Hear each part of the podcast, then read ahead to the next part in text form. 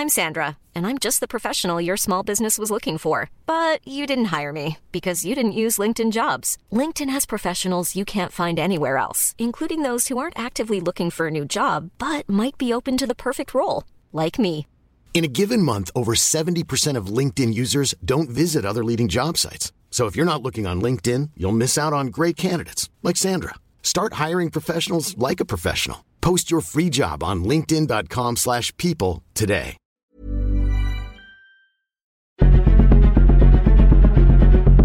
Exploremos las razones detrás de la desigualdad y la impunidad en nuestra sociedad. Contaremos casos y los explicaremos. Presentaremos aquellas historias que interesan a la gente. Esto es La Injusticia de la Justicia con Ricardo Rafael, Periodismo Judicial. ¿Qué tal? Buenas noches, soy Ricardo Rafael, le doy la bienvenida a La Injusticia de la Justicia aquí en el 98.5 del Heraldo Radio. El día de hoy vamos a hablar de una arbitrariedad a partir, como siempre, de un buen testimonio que nos ofrece el papá de Esteban Portillo.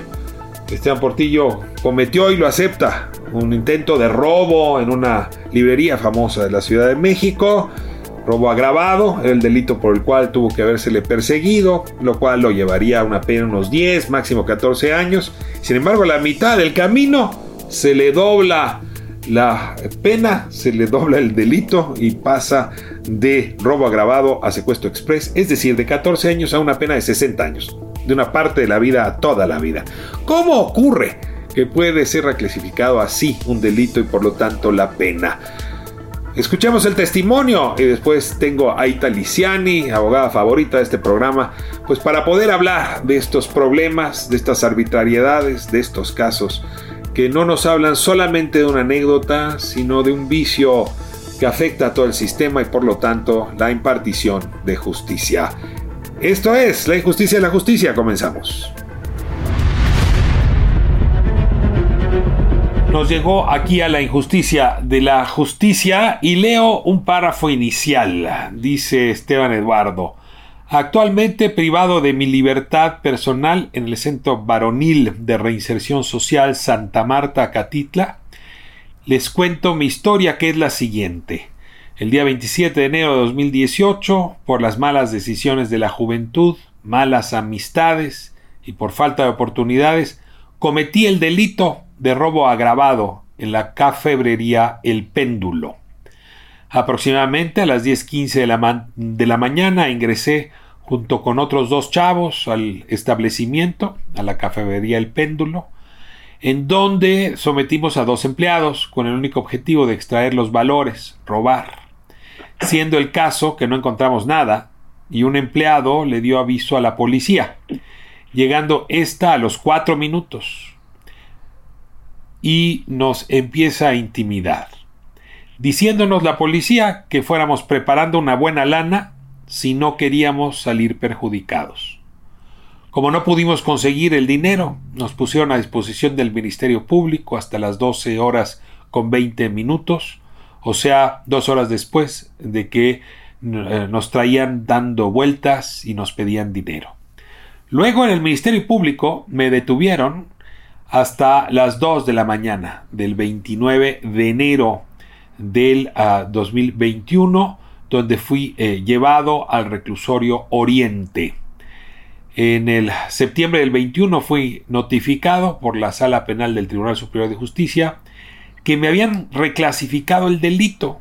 Es decir, ya no era, ya no estaba yo acusado, ya no estaba acusado Esteban por eh, robo agravado, que es un delito penado, pero cuya pena no es tan grande, y le habían imputado el delito de secuestro express y que se iba a llevar a cabo una audiencia de sentencia sin que previamente se haya repuesto el procedimiento.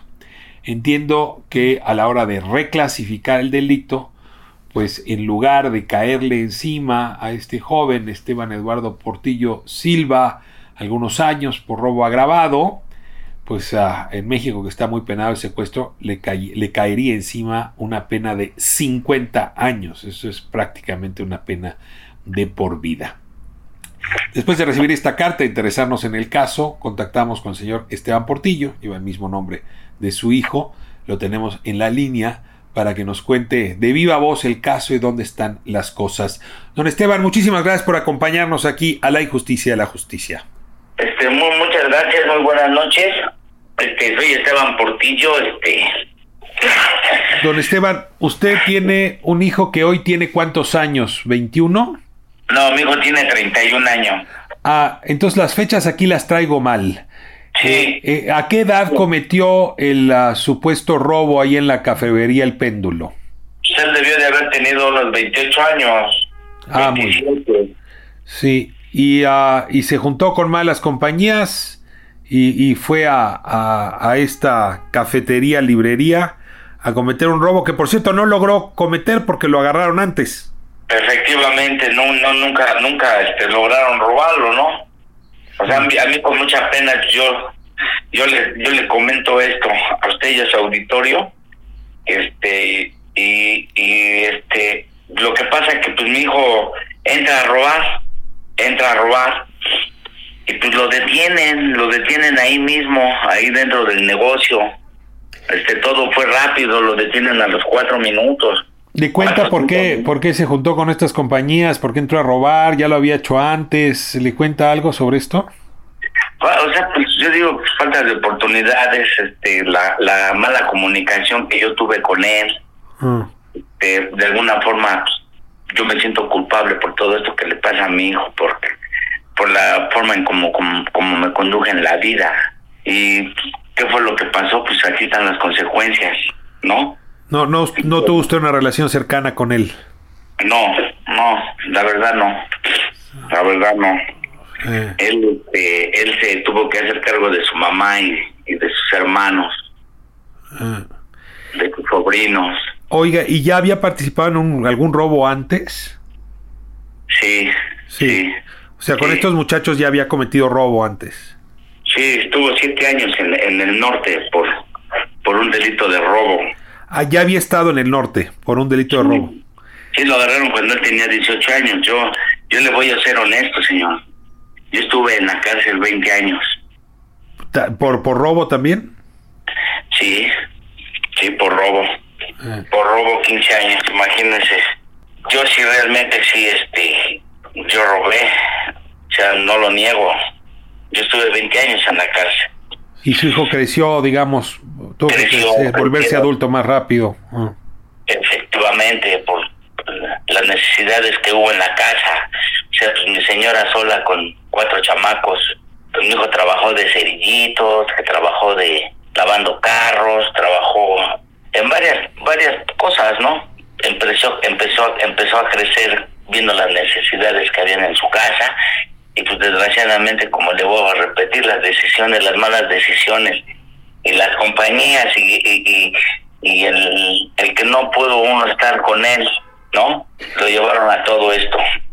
No lo había, entonces lo habían agarrado a los 18, lo agarraron eh, con, con otros amigos, robando autopartes o robando establecimientos. Primo, no, pues los agarraron, este, robando. Recuerdo que fue, este, sí, vale, robaron a una persona. Mm. No recuerdo bien. Eso ya tiene mucho tiempo. Eh, ¿Y a qué edad salió? ¿Cuántos años estuvo en el reclusorio norte y a qué edad salió? Siete años salió a los ¿25, 26? 26, 25, 26 años. Y, y a pesar de, de lo que le sucedió, regresó a, a- al robo, volvió a, a juntar la banda. Desgraciadamente le vuelvo a comentar que tuvo una vida muy difícil, mi hijo. Sí. Porque desde muy chico se tuvo que hacer cargo de su mamá y de sus hermanos. Y llegan a esta eh, eh, librería, café, entiendo que es el de la, de la zona eh, rosa, ¿verdad? Es donde ocurrió esto. Esa es la colonia Escandón. Ah, en la Escandón. Pero yo, yo quisiera hacerle hincapié que muy independientemente de, de lo que haya hecho, yo no digo que no, o sea, sí entró a robar. Sí. Eso es indiscutible. Ahora, ¿no? entró a robar, pero ahora vamos a hablar en términos jurídicos, pero esa vez no robó, o sea, lo agarraron antes de que robara, pues. Efectivamente, o sea, Ni libros, ni dinero, nada, nada. Luego, luego llegó la policía y le cayó encima. Sí, sí. Oiga, y cuénteme esta historia. Entonces la, la policía Y dicen que eso acostumbra, ¿ma? Le dijeron, danos dinero, damos una lana y te soltamos. ¿Cuánto le pidieron? Pues le pegan 100 mil pesos. ¿A todos los muchachos o a cada uno? No, pues a él y al que agarraron. El otro se fue. Ya. Y 100 mil pesos, pues para su hijo, para ustedes es una fortuna. ¿Quién, ¿Quién la tiene? Pues de dónde, de dónde, ¿no? Pero pues aún así, pues, dice mi hijo que él estaba haciendo tiempo, ¿no? Pues o sea, pues él no veía el, o sea, él, como no tenemos el conocimiento, pues no veía que, que hubiera un, ahora sí que pues un gran problema, ¿no? Dices, bueno, pues no robé, pues me van a llevar a la cárcel, pues no sé, ¿no? Tengo que pagar, ¿no? Por lo que hice, ¿no? Por tratar de robar, ¿no? Ah, Y que lo pusieron, le pusieron a dar vueltas un par de horas. Sí, sí, sí, este, lo, lo pues ahora sí que como todo, usted sabe cómo se maneja la policía, lo trajeron ahí dando vueltas, este, dándole unas cachetadas, quiero imaginarme, pues yo no le puedo precisar, él me lo comenta, ¿no? Le dan unas cachetadas, le pegaban en su cabeza y unos como zapes, como le llamamos nosotros, y este, pues diciéndole que, que, que pues, con quién íbamos a, iban a conseguir el dinero, ¿no? ya que esto era tenía que ser rápido, ¿no? Para para que pudieran librar ese gran problema que tenía. Pero ahí no lo amenazaron de que lo iban a acusar por cosas más graves. Mm, No, no, no, no. Lo que pasa que ahí, este, después de que le dan vueltas y vueltas, vuelven a regresar al negocio. Ah, regresan a la cafetería. O sea, esto ocurrió el 27 de enero de 2018. A, las 10 y 10, 10 y cuarto, 10 y 5, 10 y 10, o sea, no podemos precisar la hora, pero más o menos fue esa hora. Le ponen a dar vueltas y decirle danos 100 mil pesos y te liberamos. O sea, compra tu libertad ahorita, de una vez. no hubo dinero regresan a la a la a la este a la fábrica a la compañía al negocio este donde entraron a robar y ya estaba ahí el dueño y el representante legal Ujú. Me comentan me comenta mi hijo que pues van platican con ellos y posteriormente regresan con una caja que al abrirla contenía una pistola y le decían a mi hijo que la agarrara, ¿no? Una pistola al parecer también era de juguete o de diablos, no, no, no era ni de, de veras esa pistola. Y mi hijo El obviamente- asalto, el asalto que cometió su hijo, que quiso cometer, sí había sido con arma. No, no, no llevaban arma. Pero, Ellos no llevaban, no llevaban arma. ya. Sea, ni arma, ni cuchillo, ni nada. No, no, no, todo era así, todo fue así, este... Dice que, que ellos cuando iban, iban ahí sobre, ahora sí que sobre el lugar, vieron que una persona abría la puerta y de ahí se les hizo... O sea, no es algo que tenían planeado, vaya, o algo, ¿no? Ya. Sea, fue algo que dicen ellos que ven que están abriendo la puerta, pues lo metieron a la, a la persona esta. Para las diez y media de la mañana no creo que tuviera mucho dinero la caja, ¿verdad? pues quiero imaginarme que pues aunque usted no lo pues igual y, y- y pueden dudar mucho esto no pero pues mijo no no no este ni ni o sea ni se le ve no que tenga experiencia o que o sea imagínense un asaltante no hace eso no O sea, no está maleado, pues. efectivamente o sea Eh, a pesar Es a muy pesar de- inexperto como ladrón, diría usted. Pues sí, no, porque pues yo como se lo comenté y como se lo dije, no, pues fíjate, a los 18 años te fuiste a la cárcel, hijo, y estuviste 7 años. Y desgraciadamente, pues, como le vuelvo a comentar, por las necesidades y por todo lo que él veía en su casa, más bien su cuarto, ¿no? Un cuarto donde ellos vivían. Ah, Este, igual y él ya tenía un buen trabajo, él ya, ya él estaba bien, desgraciadamente se dejó llevar. por esto. Y entonces le, le, le ponen una caja enfrente con una pistola de utilería y le dicen agárrala para ponerle ahí las, las, ah, las huellas o para qué fue. Pues quiero imaginarme que sí, ¿no? Pues para Y su, que- y su hijo agarró la pistola. No, no, no la agarró. Ah, Ni no la agarró. No, no. Ya se, ya se imaginará cómo le fue. Le Cómo pegaron. le fue pues, por no agarrar la pistola, ¿no? O sea, en el transcurso que agárrala y no agárrala, pues ya sabrá usted cómo le ha de haber ido a este muchacho. ¿Mm? A los dos, más bien. Esto era la policía de la Ciudad de México, la policía judicial de la Ciudad de México o la policía. La uniformada, la uniformada. La uniformada. Yo aquí lo que veo, que como ellos no obtuvieron nada con ellos, pues regresaron a la a la compañía, a la fábrica, al negocio este, pues para ver qué sacaba, ¿no? Y que quiero imaginarme que ya al hablar con los con el dueño y con el representante legal de la empresa, ¿qué pasó? No, ¿sabes qué? Que ahora sí que amuélalos, este, cárgales la mano y ahí le va. Y hay un, un dinerito para que te los, para que los entambes. Eso quiero imaginarme. Y, de- y aquí hay una cosa muy importante, ¿no? Este, que a mi hijo lo llevan a la delegación y le imputan el delito de secuestro express. Sí, pero a ver, ¿cómo pasamos de robo agravado a secuestro? Yo no, no- ahí sí ya no entendí. ¿Cómo, Es cómo? ahí donde, es ahí donde voy. Los lle- llegan a la delegación, los ponen a disposición del Ministerio Público y los policías, quiero imaginarme que ellos hacen su, su este, su,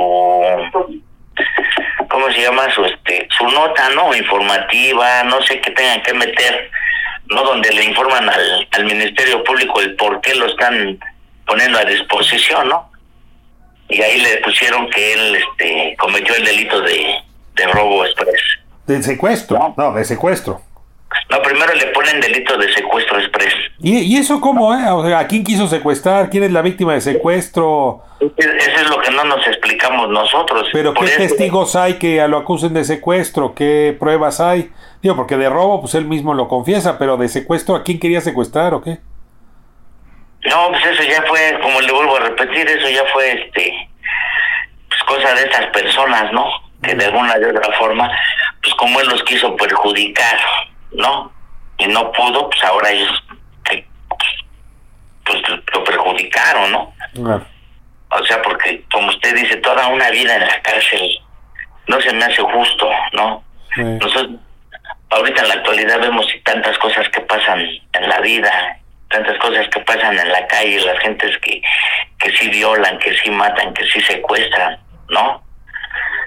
Que sí asaltan, ¿no? Asaltantes, ¿no? Estamos hablando de asaltantes.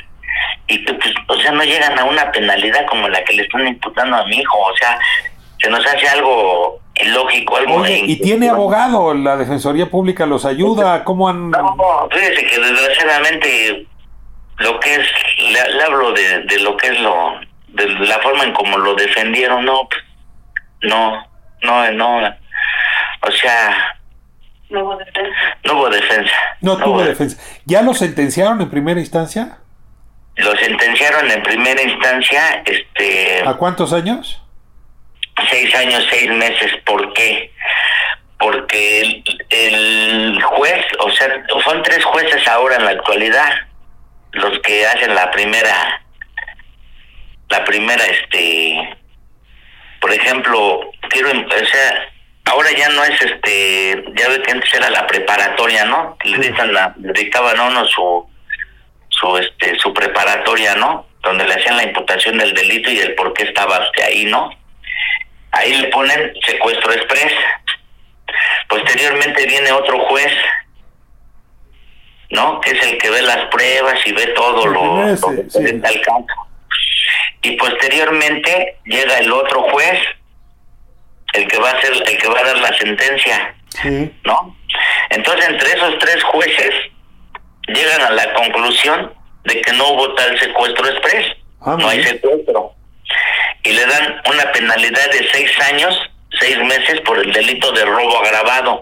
Pues que era lo que él había cometido. O sea, estuvo bien. Ah, O sea, estamos hablando de que tres jueces, tres jueces dialogaron, vieron pruebas, o sea, quiero El imaginar. juez de control dijo, aquí lo vamos a acusar por robo agravado.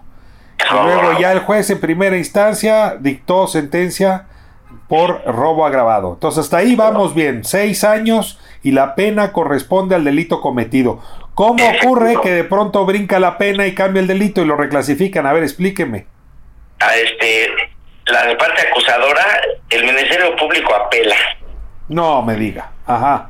pero apela en, en desatiempo, o sea, ya, ya se le había pasado el tiempo de, de apelar y no se la, no le no le no le reciben su, su apelación. vuelve a apelar con otro otro término legal, ¿no? Apela con otro término legal y es ahí donde este se la recibe el, colegiado o la sala, ¿no, Angélica? Sí, el, colegiado. El colegiado y el colegiado este ordena que, que lo vea la sala.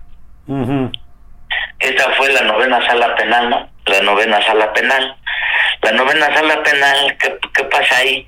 Que yo ahí como que leo ahí unas cosas donde como que le están reponiendo el proceso, ¿no? O sea, como que dicen, que el proceso, ¿no?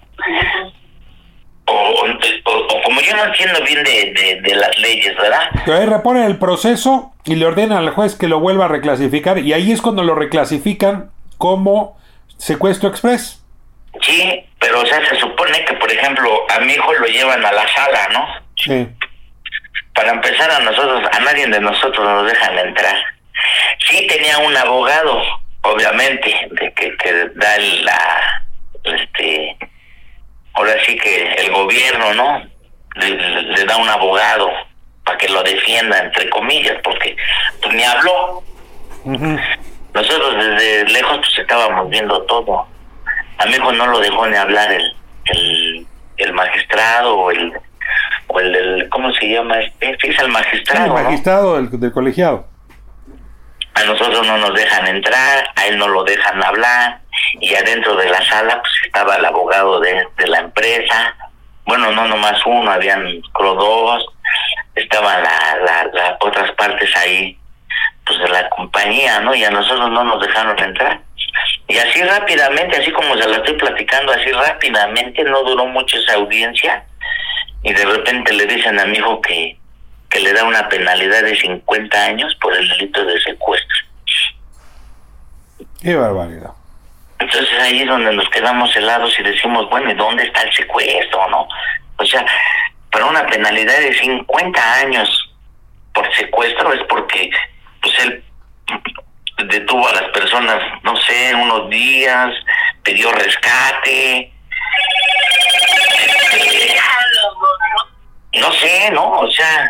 ¿Y qué explicación le da les dio el abogado?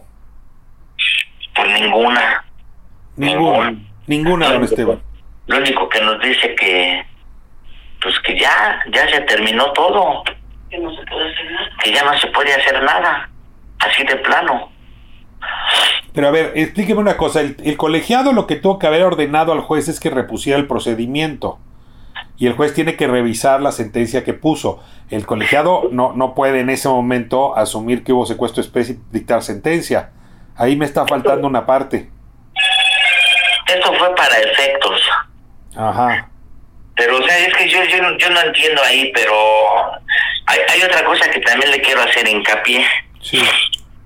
Mm, no recuerdo quién de, de sus licenciados de mi hijo que tuvo ahí, porque desgraciadamente, mire, ahora este tiene le ponen un abogado en una sala en producir en el de control no sí. Y luego vuelve a pasar a otra a otro este como usted me comentaba cómo se llama el otro sí lo que tienen ahora es que reponer el procedimiento para que el juez eh, vuelva a dictar sentencia. Eso fue lo que pasó no, no, no se revisó, no se revisó. O sea, no, no, no revisaron nada los, los ah. licenciados. Pues ahorita su hijo tiene una sentencia en firme de 50 años por secuestro express cuando lo que cometió fue robo agravado. Fue robo agravado. Y usted dice, y esto se debe sobre todo a la corrupción de la policía, que, que desde el principio quiso reclasificar el, el delito para, para agradar a las personas afectadas, a los dueños de, de la cafetería El Péndulo. Y ciertamente, pues ah, en un sistema como el nuestro, eh, se litiga y se litiga hasta que algo pueda acercarse a la justicia. A veces hay fallas graves, esperemos que en este caso no sea. Lo que usted presenta, pues en efecto, parecía una injusticia eh, pues ah, delicada, importante, grave, y le agradezco mucho la sinceridad de contarnos su biografía y la de su hijo, porque eso también nos da elementos de contacto, de contexto, pues, y también para, para, para mejor entendimiento. Y seguimos en contacto, don Esteban, para darle seguimiento al caso de su hijo, Eduardo Esteban Portillo. Muy bien, gracias. Saludos Angélica, su esposa, que ahí le escuchamos que estaba atrás dando también sus opiniones. Así es que bienvenida también, doña Angélica. Muchas gracias. Muchas gracias. Gracias. Hasta luego.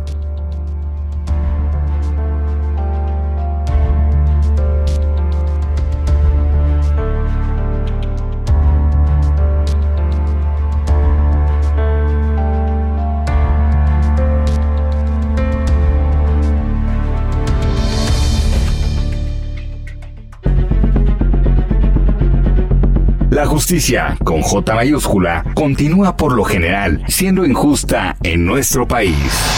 Esto es La injusticia de la justicia con Ricardo Rafael.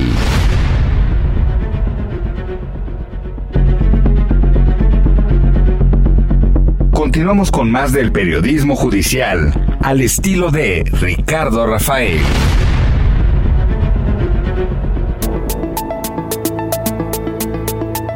Estamos eh, de vuelta aquí en la injusticia de la justicia.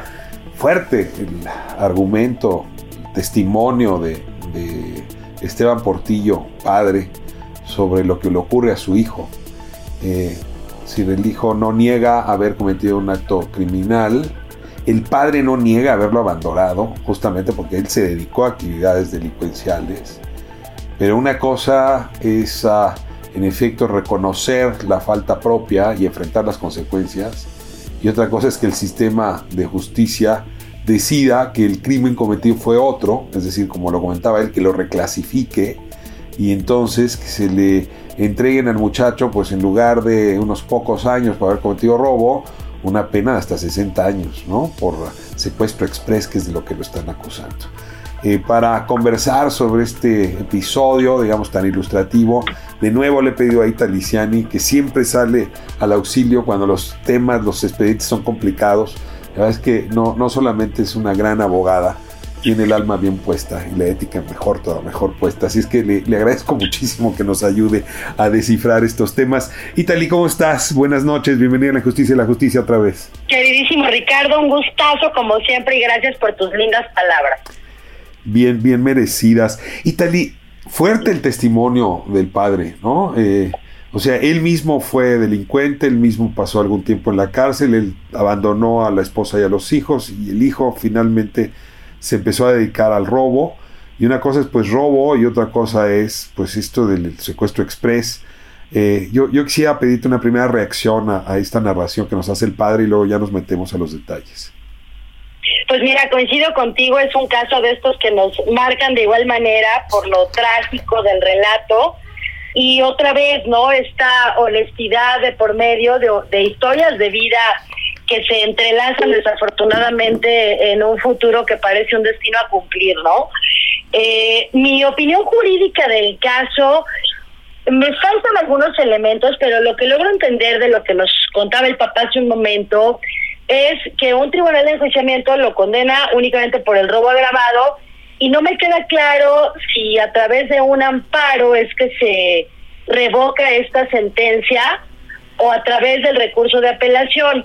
Pero aquí lo que hay que entender, Ricardo, es eh, lo que es el secuestro expreso. A ver, perdón que te tenga aquí un segundo, porque sí, la, la, narración del padre no nos ayudaba y no tenemos el expediente enfrente, pero la impresión que a mí me da su narración, déjame reconstruirla, es que eh, desde el principio los policías jugaron con los dos eh, cargos, ¿no? O sea, robo agravado, cosa que en efecto él reconoce, cometió, iba a robar la caja junto con otros amigos de una librería, ¿no? Y al mismo tiempo lo extorsionaba, no me das dinero o te voy a escalar la, acusación.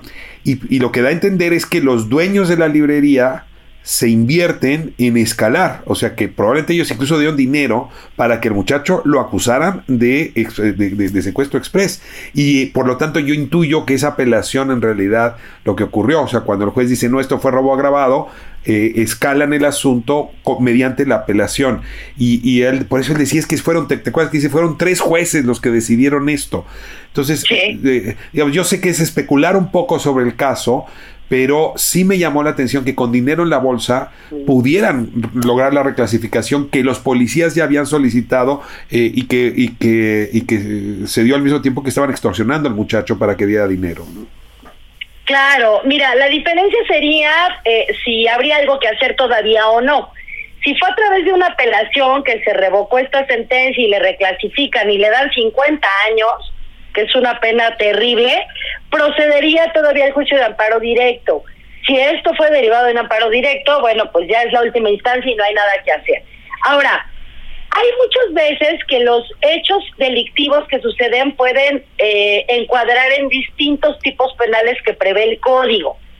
Y aquí vamos a reglas un poco técnicas y complicadas. Por ejemplo, un robo en una casa, pero el asaltante rompe la ventana para meterse a la casa. ¿Tenemos un robo a casa habitación con violencia o tenemos un robo a casa habitación y además un delito de daño en bienes? ¿Sí? Entonces, los jueces normalmente lo que hacen es adecuar la conducta al tipo penal que más se ajusta a lo que sucedió y que quedó probado en juicio. El robo, todos sabemos eh, en qué consiste, porque además es un delito muy cotidiano y que muchos lo hemos sufrido.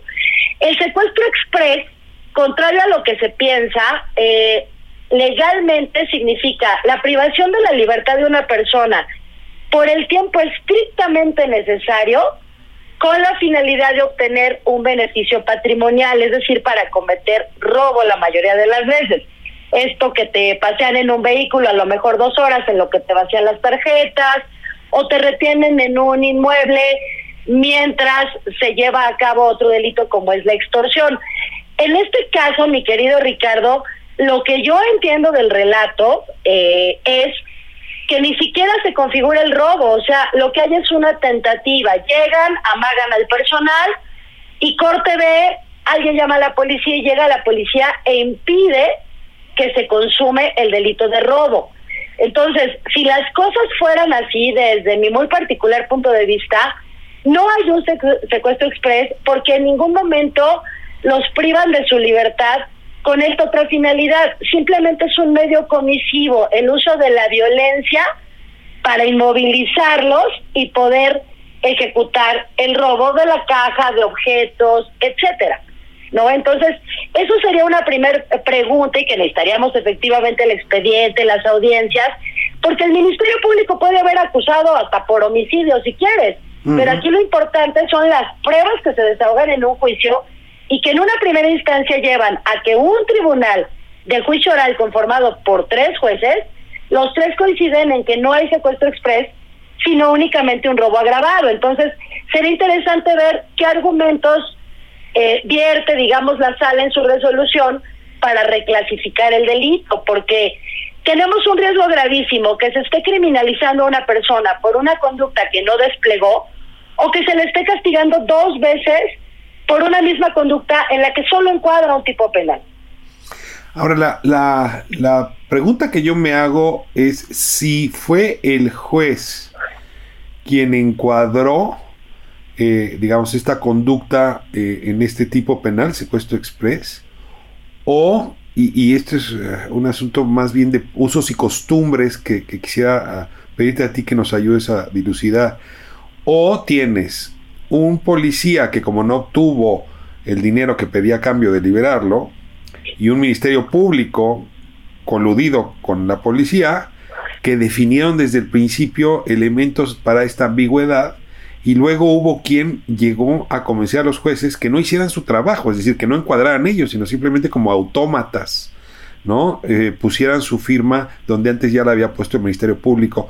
Eh, eh, en otras palabras, decías tú, el juez corrige cuando finalmente define con el material que tiene qué delito se cometió, pero muchas de las veces los jueces ni siquiera hacen su trabajo, sino simplemente como autómatas hacen lo que ya antes el Ministerio Público le instruyó y, esto genera en efecto este, esta suerte de injusticias. Y luego aquí ya no sé si este es el caso de Eduardo Esteban Portillo, pero sí me queda claro, porque lo he visto muchas veces, que eh, es algo que ocurre con frecuencia, jueces negligentes con su propia responsabilidad. Mira, yo veo poco probable que estos mismos policías que en un momento lo extorsionan, ¿no? Pidiéndole dinero y paseándolo y demás, y terroreándolo, y luego un ministerio público que no satisface su pretensión en juicio y digamos que gana parcialmente, ¿no? Porque entiendo, el señor dice, el Tribunal de Juicio Oral desestimó el secuestro express. O sea que yo infiero que la Fiscalía sí acusó por el robo y por el secuestro express. Y derivado de lo que pasa en juicio, el tribunal dice, no, solamente hay robo y por esa situación condeno, ¿no? Lo veo poco probable, querido, el hecho de que esos mismos policías y ese ministerio público, digamos que en un afán de venganza o casi de revancha, eh, pues ahora te vamos a fregar en la apelación y vamos a convencer a tres magistrados. Yo es un escenario que no veo porque además los jueces tienen ciertos parámetros para regir su actuación. Seguramente la sala lo que hace es un análisis de la conducta de estos argumentos que el Tribunal de Juicio Oral toma en cuenta para decir no hay secuestro express y por ahí debe haber alguna falla eh, a nivel probatorio o algo que no se tomó en cuenta para que la sala colegiada revoque esta decisión. Ahora, lo que sí es una realidad y saliéndonos un poquito de lo legal, si me lo permites, es que este tipo de personas con estas historias tan terribles abundan en nuestro país, un país donde más de la mitad eh, conforman la pobreza y que a causa de esa condición muchas veces son criminalizados eh, y llevados a estos espacios que son las cárceles, donde eh, primero muchas veces están justo por ser pobres, no por haber cometido un delito, o un delito que tal vez podría haberse solucionado por una vía distinta legal, pero tuvieron un mal abogado. Y entonces cuando salen no encuentran afuera mecanismos para la famosa reinserción, este, tan anhelada y tan utópica a la vez, y entonces se vuelven blancos favoritos del sistema. Y cuando estas sentencias de personas con antecedentes son revisadas por instancias superiores, es como mucho más sencillo volverlos a criminalizar porque ya están estigmatizados, Ricardo. Esa es una realidad que supera el sistema legal, que esto no se enseña en las escuelas de derecho, desde luego, pero que opera así todos los días y lo demuestra la cárcel, que como dice Fernando Tenorio, es el gobierno de los pobres. A, ver, yo traigo siempre, cuando llegamos a este punto en la cabeza, y, si me repito, te voy a pedir una disculpa, aquella frase de Séneca, donde decía uno no, no castiga eh, para, para restituir lo robado o, lograr la justicia frente al asesinato o cualquier crimen. No, uno eh, castiga para que no se repita el crimen. O sea, en realidad por eso los sistemas eh, deberían estar diseñados fundamentalmente para inhibir la criminalidad futura. Y eh, una vez dicho esto, pues el padre te cuenta su vida, te dice que él en efecto robó, que pasó varios años en la cárcel y que abandonó a la familia y que esto generó una circunstancia tal que llevó al hijo a repetir el pecado, digamos. Bueno, tengo la sensación, pensando en Seneca, que este, esto se va a volver a repetir. O sea, tienes otra vez un muchacho de veintitantos años, llegando a los treinta, al que le están dando 60 años y donde entonces su contexto familiar no hará más que repetir para la siguiente generación las mismas cosas. Entonces yo, me pregunto si no hay un problema, tú decías que esto no es propiamente el juicio, pero sí es jurídico, o sea, es de sociología jurídica. Algo estamos haciendo mal, que el propio sistema es cómplice de la repetición en lugar de la inhibición del, del crimen. Desde luego, o sea, el propio sistema eh, penal y el sistema carcelario están diseñados para que la reinserción no funcione, ¿no? Entonces tienes, fíjate, este muchacho que ya también tenía un ingreso previo por el mismo delito, cumple su condena, sale y estoy segura, sin necesidad de hablar con él, que las condiciones que se encuentra afuera lo van orillando de una u otra forma a volver a delinquir porque no hay nadie que te dé un trabajo si tienes un antecedente penal, si eres del barrio, si ya pisaste la cárcel, si eres pobre, si además tienes un tatuaje, tienes cara de malo, estás pretito. O sea, son condiciones que en la vida real enfrentamos todos los días. Entonces, él no tiene una segunda oportunidad al alcanzar su libertad después de cumplir su primer condena. Tan es así que todo un sistema político, económico, social y jurídico lo, lo lleva de la manita a cometer otra vez el delito y la cárcel lo recibe con las puertas abiertas diciéndole bienvenido, no tendrás que haber salido de aquí porque yo ya te eché el ojo y tú, eh, el lugar al que perteneces es este. Y es muy triste, pero efectivamente así funciona. Y una cosa terrible es que el sistema, eh, hablo en general, ¿no? No solo el sistema legal, el sistema social, eh, en fin, todo el sistema, eh, los rotula y una vez que los rotula con estas etiquetas indelebles que llevan adheridas al cuerpo de por vida, difícilmente esto permite que el sistema se fije en ellos para darles ese segundo chance. Un empleo, abrirles un espacio en la universidad, eh, programas sociales. No, porque ya están marcados. Su destino es volver a ese lugar al que les han hecho creer que pertenecen. Entonces, perdón, ves casos como este, en el que seguramente tuvo un mal defensor, y la sala, con poquitos elementos que haya tenido, dice, a ver, es un cuate por robo, ya tiene ingresos previos, antecedentes familiares, eh, zona criminógena, dale 50 años. No, no pasa absolutamente nada porque en una de esas sí lo cometió. ¿Me explico? Esos jueces que hicieron esto, de darle una sentencia de 60 años a un muchacho de 27, ¿no? De montarle un delito que, pues, por los elementos que hay, presuntamente no cometió. Son jueces que pertenecen a una sociedad que le está pidiendo a los jueces que hagan justamente eso. Déjame me explico. Eh, eso es lo que llaman eh, populismo punitivo, ¿no? Es decir, dar penas que son populares. Si no fueran populares, pues los jueces no lo harían. Es por popularidad que lo hacen. Y eso me lleva a la sociedad donde esto ocurre. Y es una sociedad eh, en la que yo vivo, en la que te toca vivir, que en algún lugar tiene este pensamiento mágico de para evitar que este muchacho vuelva a robar o incluso un día mate, mételo a la cárcel. O sea, refúndenlo en la última celda como si fuese un animal de zoológico, porque es la única manera de que vivamos en paz en esta sociedad. Y entonces, esta lógica de la, de la, no de la cárcel, de la jaula donde arrojas cuerpos con vida, es la que circula en nuestra cultura jurídica, en la, en la de la sociedad. Y es justamente la que presiona a los jueces para que tomen estas decisiones, reclasifiquen y dan 60 años por un crimen no cometido. Yo me pregunto, perdón, esta sí es una conversación muy complicada porque no sé si alguien tenga respuesta, pero tú, tú le sabes al tema. ¿Cómo haces para que esta sociedad pues no exija ese tipo de cosas? Es decir, para que no vuelva popular lo que no debería ser popular. Bueno, me, voy a retomar tu frase de cuerpos con vida, porque en efecto esos son, y, y son cuerpos con vidas sin valor, Ricardo. O sea, vidas que a los ojos de los demás no significan ningún valor absolutamente, ¿no? Yo Agame le, le llama la nuda vita, por ejemplo. Y en efecto... La, la nula vita, la no vida.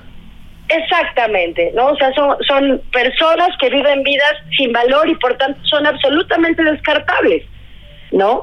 Y creo que, que este chico es un claro ejemplo de, de ello, ¿no? Ahora, e, esto que hablas del populismo punitivo también es fundamental, ¿no? Y forma parte de una criminología eh, mediática que, que va imponiendo la política criminal eh, en el país y en otras partes también del mundo, hay que decirlo y que desafortunadamente los jueces no son ajenos.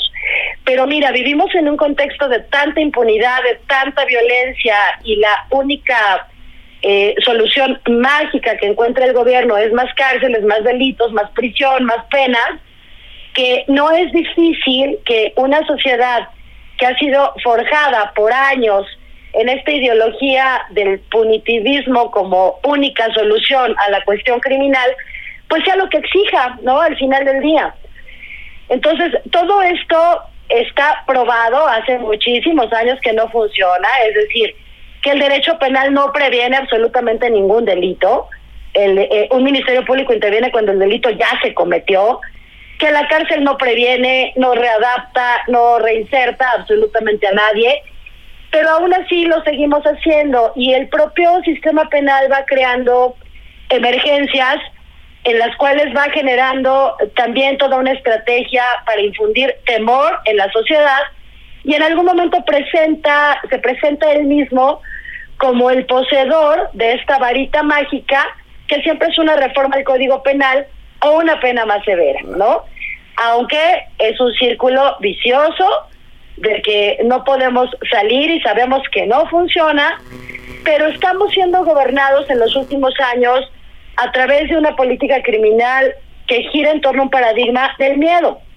Y el secuestro express es un claro ejemplo de ello. Primero el secuestro y luego el secuestro express, ¿no? Entonces, estas penas tan altas, como bien dices, son aplaudidas. Qué buenos jueces, ¿no? Qué buenos legisladores, qué buenos políticos que dieron 60 años para el, secuestro express. Totalmente. Y lo que no nos damos cuenta es que al sumarnos en estas exigencias como sociedad, que creemos que lo estamos pidiendo para esos otros, que no somos nosotros, personas de bien, y que esos sujetos en la cárcel nos hacen sentir muy buenos, no nos damos cuenta que en cualquier momento el poder punitivo puede girar su mira y convertirnos a nosotros en el blanco favorito. Y que lo que estamos pidiendo con todo eso es vigílame más, fiscalízame más, encarcélame más tiempo, porque esos otros somos nosotros, Ricardo. Es un boomerang. Es una gran trampa. es un boomerang. Ahora, hay un elemento que tú abordaste al principio de tu intervención que completa el cuadro. Es decir, generamos leyes, tipos penales, penas excesivas, exageradas, asumiendo mágicamente eh, que eso va a pacificar, cuando está probadísimo que no, que hace exactamente lo contrario. Está muy bien. Pero a la hora de entrar al proceso de justicia, se complica el asunto, pues porque no llegan con las mismas armas unas y otros. Es decir, quien no tiene para pagar un buen abogado, pues le va a pasar lo que le pasó a Esteban. ¿No? O sea, un abogado negligente que no presentó bien las pruebas. En cambio, te puedo asegurar que si Esteban, eh, pues en fin, eh, hubiese podido pagar unos de estos turboabogados carísimos, eh, de estos despachos muy reconocidos, hace mucho que estaría fuera, con la misma idéntica historia. Sí, claro. Yo, por ejemplo, lo habría llevado a una salida alterna que reparara el daño y obtuvieran su libertad con condiciones, ¿no? Ahora, retomo un argumento que dabas al principio de, la, de, tu argumentación. Eh, y eso nos ayuda a completar el, cuadro, ¿no? No solamente es este, eh, eh, estas penas excesivas, ¿no? Estos delitos excesivos, este pensamiento mágico que, supone que mientras peor se ponga la cosa, mejor va a venir la paz a, nuestra sociedad. Sino que además de este eh, eh, populismo punitivo, lo que tienes son eh, individuos que no llegan con las mismas armas al proceso. Y es el caso de Esteban Portillo, ¿no? un muchacho que no tuvo seguramente para pagar a un buen abogado. Y el abogado seguramente llevó las cosas mal. Te puedo asegurar que si Esteban Portillo hubiera pertenecido a otra clase social y su papá le hubiera pagado uno de estos abogados carísimos, estos grandes despachos, pues no le habría ocurrido lo que le ocurrió. Entonces son, eh, son las dos cosas, como te decía hace un momento, es populismo punitivo que afecta a los más vulnerables. Totalmente de acuerdo. No sé si tuvo defensor público o privado en el caso de los públicos hay extraordinarios abogados, pero desafortunadamente las cargas de trabajo que tienen son infrahumanas, al igual que las de muchos ministerios públicos en México, y eso repercute en la calidad de los servicios, Ricardo. O sea, un defensor público muchas veces entra a audiencia y en lo que el juez está diciendo buenos días y quien está presente está leyendo la carpeta. ¿no? Entonces, fíjate cómo es parte de este mismo aparato de justicia en que te pone un abogado porque es un derecho del imputado, si no lo puede pagar, bueno, yo gobierno te lo pongo, pero ¿qué tipo de servicio legal me estás brindando? Mm. Uno que prácticamente me está condenando de inicio, ¿no? Eh, ¿qué, le sugerirías al padre de Esteban y al propio Esteban hacia adelante? Preguntar, ver bien la carpeta, ver bien qué es y supongo que si es defensor de oficio, pues pedir que haga bien su trabajo y si no, el abogado que lo esté haciendo. ¿Qué, qué le sugerirías, digamos, en estas dos hipótesis, a paro directo o apelación? Si es una sentencia de una sala, entonces procedería el juicio de amparo directo todavía y para ello tienen ocho años para su interposición. Si fuera derivado de una sentencia ya de un amparo, eh, entendí fue para efectos, entonces la sala emite una nueva resolución y podría generarse un nuevo acto de autoridad y volver a intentar un juicio de amparo por una sentencia diferente también. Ok, y te seguiremos dando lata. Ya te queremos de planta en este programa. No sabes cuánto ayudas. Te mando un saludo. Yo encantada de la vida. Muchas gracias, Ricardo. Un beso enorme.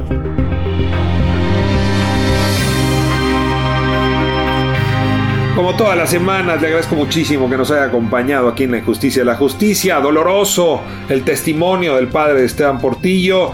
Muy clarificadora la exposición que ha hecho la abogada Ita Liciani sobre el caso de la reclasificación de delitos y por lo tanto de penas algo que uno supone lejano a su propia experiencia y que sin embargo está más cerca de lo que usted creería.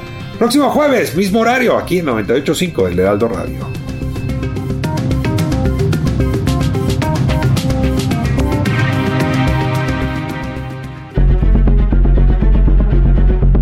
Hasta aquí la injusticia de la justicia, con el periodista y escritor Ricardo Rafael.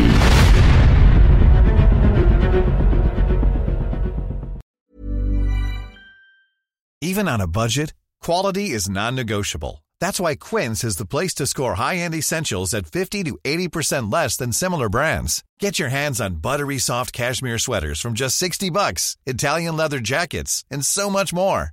And the best part about Quince, they exclusively partner with factories committed to safe, ethical, and responsible manufacturing. Elevate your style without the elevated price tag with Quince. Go to quince.com slash upgrade for free shipping and 365-day returns.